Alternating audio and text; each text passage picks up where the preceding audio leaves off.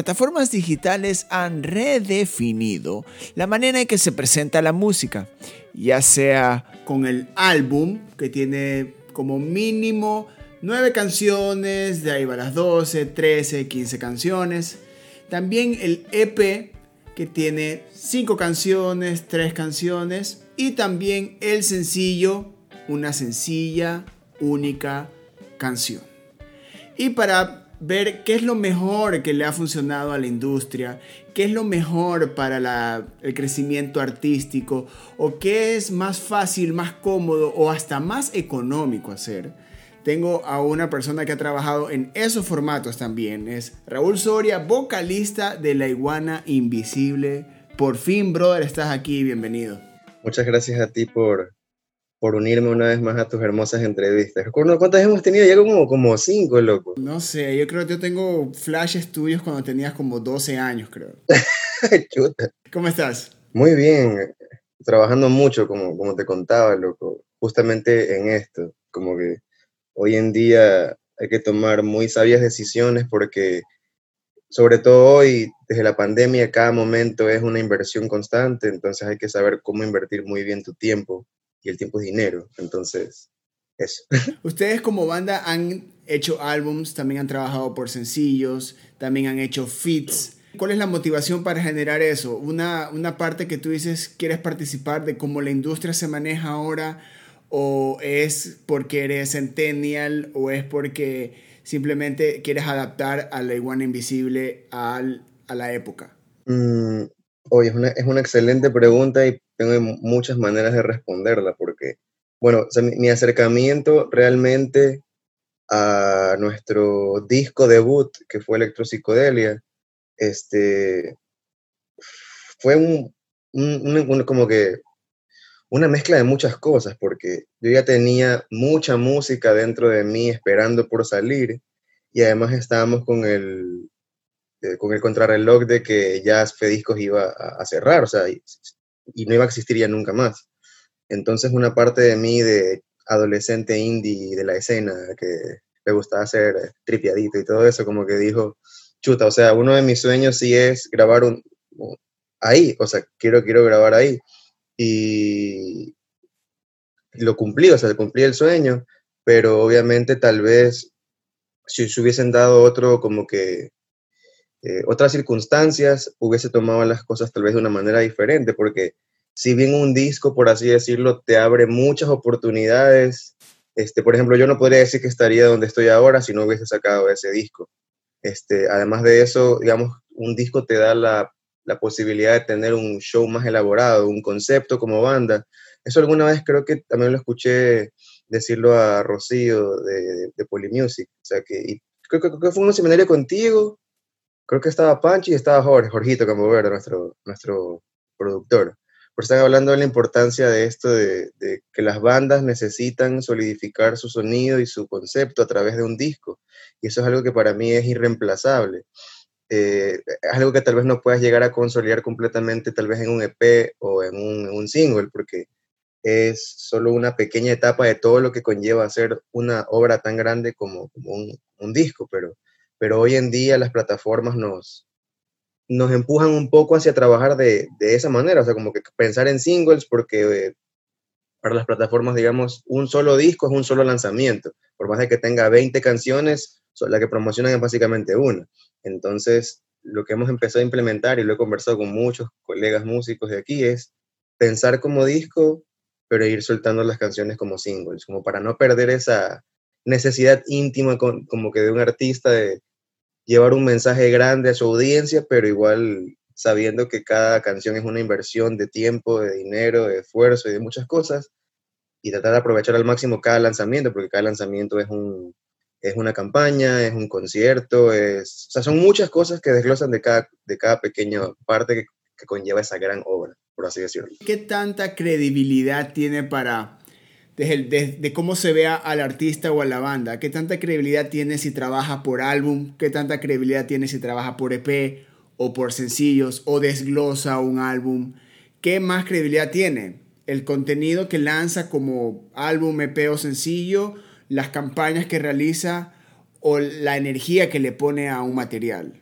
sea, personalmente creo que ya hoy en día es un poco más como que va hacia el artista. ¿A qué me refiero? Que, que creo que pesa más para ti como artista, como que para ti mismo en tu, en tu, como que, en tu desarrollo personal de una identidad musical en este caso, a trabajar así, porque como, como, como te digo, o sea, no es lo mismo como que pensar en una sola canción a pensar en, digamos, todo un, todo un disco donde viendo la obra desde arriba, tú dices como que, ok, en esta canción ya comenzamos así, entonces en esta ya no vamos a comenzar así. En esta voy a irme en fade out, en esta la, la acabo con un remate de batería o como como dito. En este un solo de guitarra, en este no, entonces como que también te permite como reinventarte mucho y, y, salir un poco tal vez de, de, ciertas cosas que tal vez no podrías ver si trabajas como que de uno en uno, ¿ya?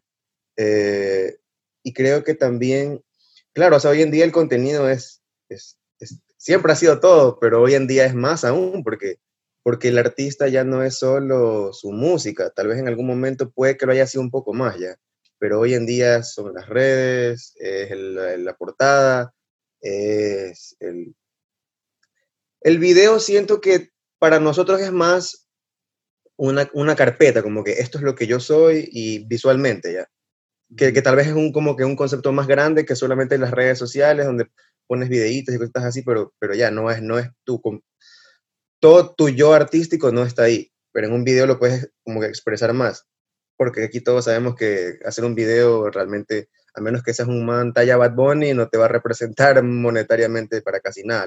El dinero está en la música y en los conciertos, en las reproducciones, que también es tontera, por así decirlo.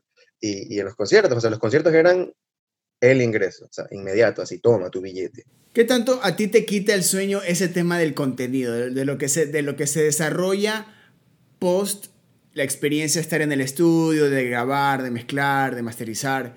¿Qué tanto a ti te quita el sueño de cómo se maneja visualmente el, producto? Con la iguana lo has logrado, pero tiene, ¿cuál es el nivel de exigencia o qué tanto te quita de sueño de lograr que esa parte visual también llegue, pero que la parte musical sea la base de todo esto? Claro, eh, yo creo que ahora, no sé, sabes que tengo sentimientos encontrados aún en, cómo voy a manejar ciertas cosas ahora en el, en el nuevo proceso de un nuevo disco porque obviamente es importante, pero, pero para nosotros siempre la música va a ser lo más importante.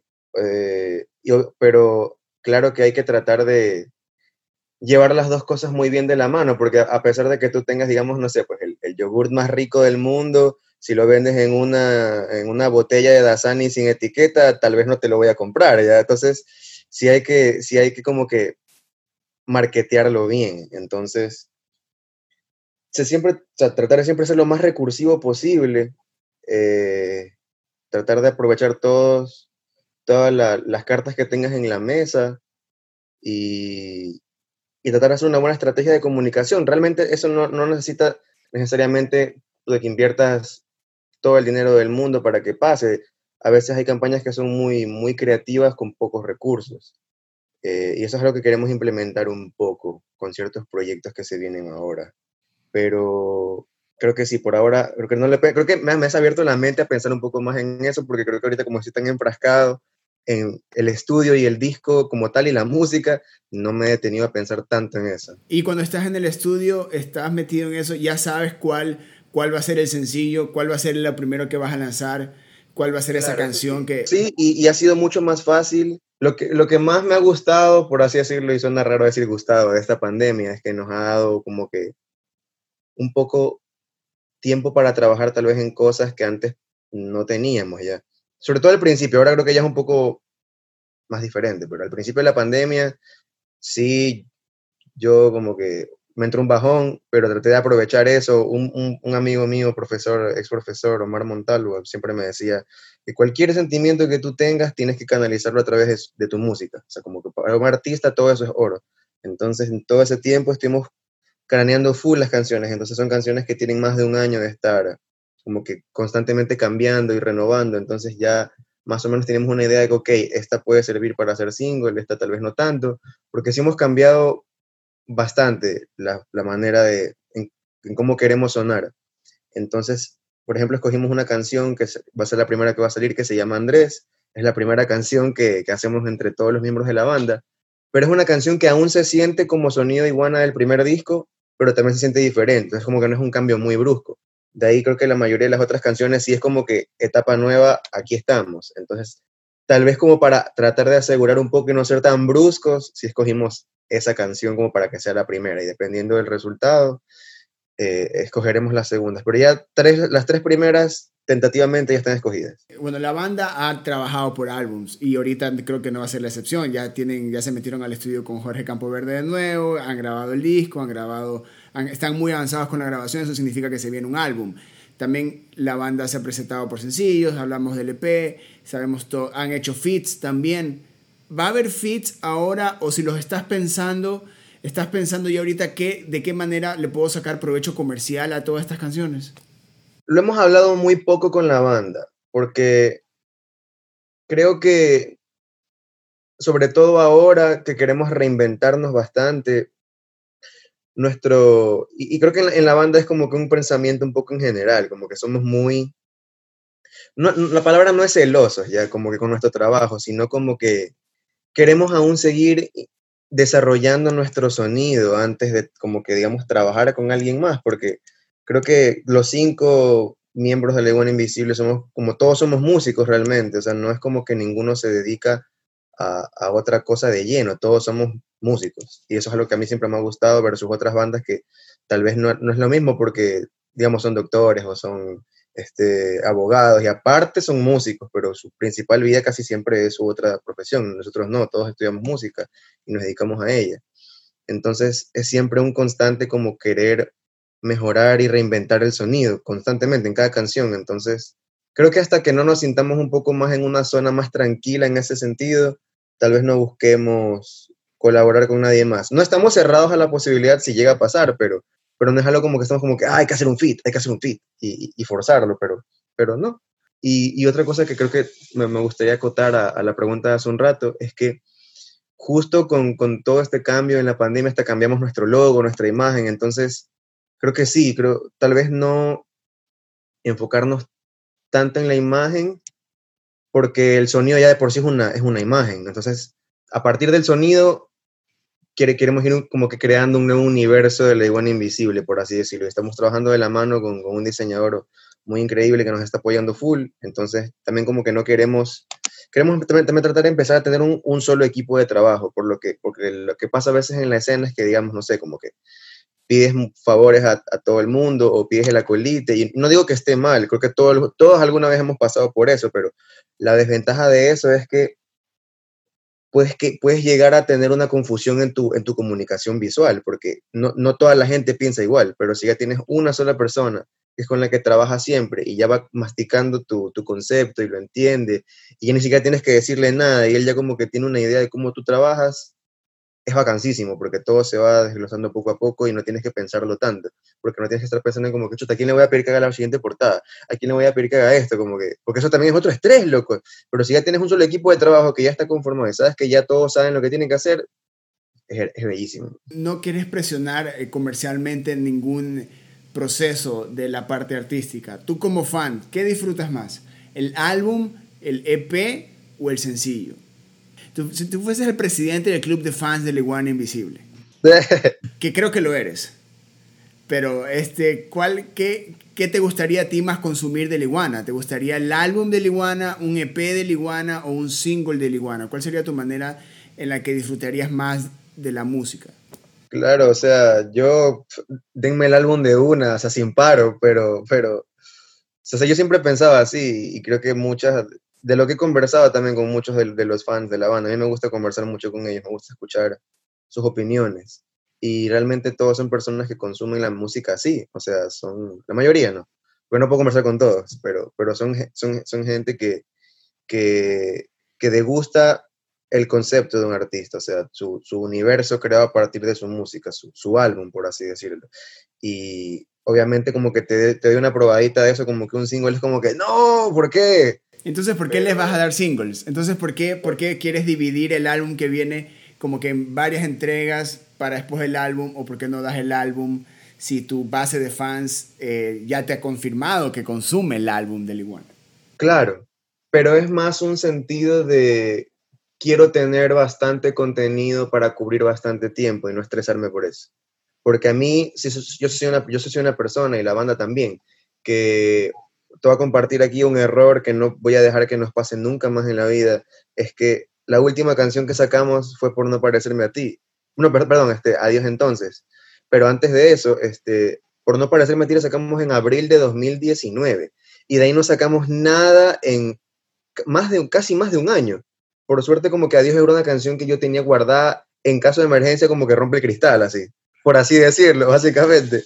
Me gusta mucho, pero este, tal vez no tuvo el impacto tan grande que hubiese querido que tenga. Creo que por, por muchas razones. Creo que porque dejamos descuidado al público demasiado tiempo y eso ya no quiero que pase.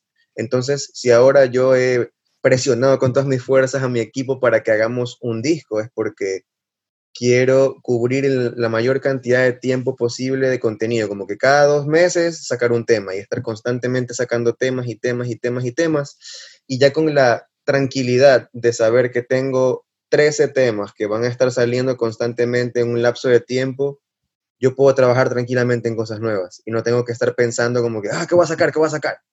Si entonces si tienes 13 temas y lo vas a lanzar por partes, tienes alrededor de dos años de trabajo ahí. Sí, o sea, aún estamos viendo si es cada dos meses, cada un mes, o sea, puede ser menos, tal vez algún día sacamos tres, así. Todo depende cómo, cómo vayamos viendo la situación, esas 13 canciones ya se están trabajando y la primera sale ahorita en marzo, entonces todo está bien. Yo estoy tranquilo, estoy feliz. Entonces vas a lanzar sencillo primero. Vamos a lanzar sencillo. Sí. Entonces vas a lanzar un sencillo que por un momento puedes lanzar a modo de EP que se va a convertir en un álbum. Tal vez, no sé. Ahí vamos, a ver, no, no nos detengamos en tecnicismos. ¿Qué estás esperando del 2021, Raúl? Creo que aún soy y creo que tengo que cambiar eso. Y esta es una meta para el 2021. Creo que me dejo aún influenciar un poco por, por la gente en, en cuanto al tal vez, no en la parte comercial, ya porque ya, ya te dije cómo planeamos hacer las cosas, pero más en un sentido de que me importa mucho lo que la gente piense de mi música, hasta cierto punto pero trato de que eso no me condicione, ¿ya? Como que en algunas canciones sí decir, dicho como que, ok, esto puede gustar, pero en otras trato de mezclarlo mucho con qué es lo que a mí me gusta y qué es lo que a la banda le gusta.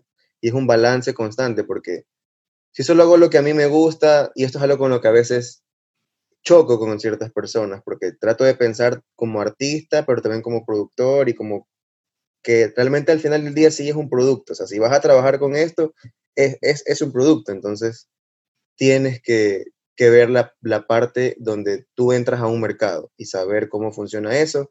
Y yo sé cómo funcionan mis fans, es verdad, en, su gran mayoría, pero ya quiero expandir esa base también, como que quiero tener un sonido más maduro, que abarque más públicos y eso es lo que quiero tratar de lograr, que la iguana llegue a mucha más gente diferente este año y más conciertos en vivo de nuevo. Voy a ver cómo lo consigo. Por favor, porque la iguana en vivo es una locura. Y hablando de eso, yo eh, he tenido la oportunidad de no solo ver la banda, la, Iguana Invisible en vivo, sino que también verte a ti tripeando el, festival. O sea, la, haces la de artista y también haces la de fan.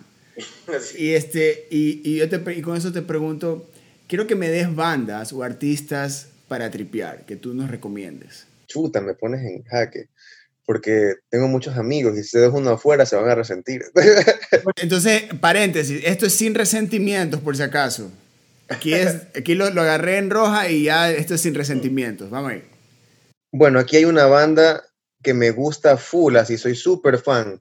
He ido a casi todos sus conciertos y me molesta y me indigna que no tengan casi, no tienen canciones realmente en, en, Spotify, pero creo es que, es que eso no vale porque dices para tripear y no, no, no pueden ser tripeados. Pero bueno, no importa.